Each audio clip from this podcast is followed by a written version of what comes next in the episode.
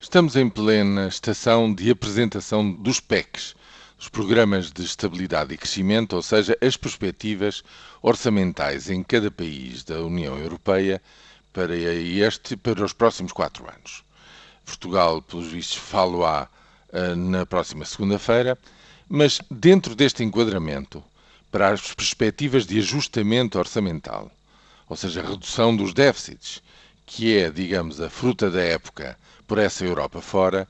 recordam-se que na semana passada se tinha aberto a crise governamental com a demissão do governo na Holanda. Porquê? Porque o objetivo de cortar 27 mil milhões de euros no déficit da Holanda não tinha tido o respaldo político suficiente para poder passar no Parlamento. Um Parlamento de 150 deputados, a maioria tangencial constituída pelo partido do governo de centro-direita com os seus aliados populistas de extrema-direita tinha sido impossível de alcançar por estes se recusarem, digamos, a assumir um conjunto de medidas restritivas que não quiseram subscrever. Caiu o governo. Pois bem, com a mesma rapidez e com a mesma versatilidade se anunciou esta na noite eh, nesta noite do dia de ontem que um arco de cinco partidos, muitos deles pequeninos partidos do centro e de centro-direita no Parlamento holandês, tinham conseguido chegar a um acordo orçamental para este ano que eh, validava eh, e dava, digamos, a base política de apoio para essa mesma restrição.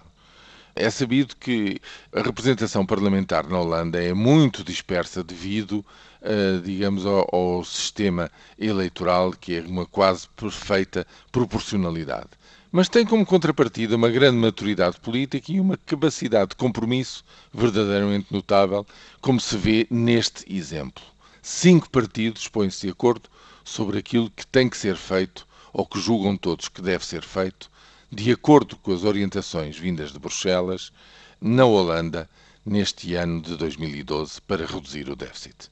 Este é um exemplo, efetivamente, do que está a acontecer pela Europa fora e de como há sempre, ou pode haver sempre, uma resposta, digamos, ao populismo de extrema-direita, que, tendo uma expressão eleitoral já muito considerável em alguns dos países, por vezes pode mesmo ser contornado, flanqueado para obter um resultado de consenso político sem contar com eles. Aqui está um exemplo que parece relevante quando estamos ainda há alguns dias da segunda volta das eleições presidenciais na França, onde o voto que na primeira volta foi para Marine Le Pen parece ser decisivo para saber qual vai ser o próximo presidente da França.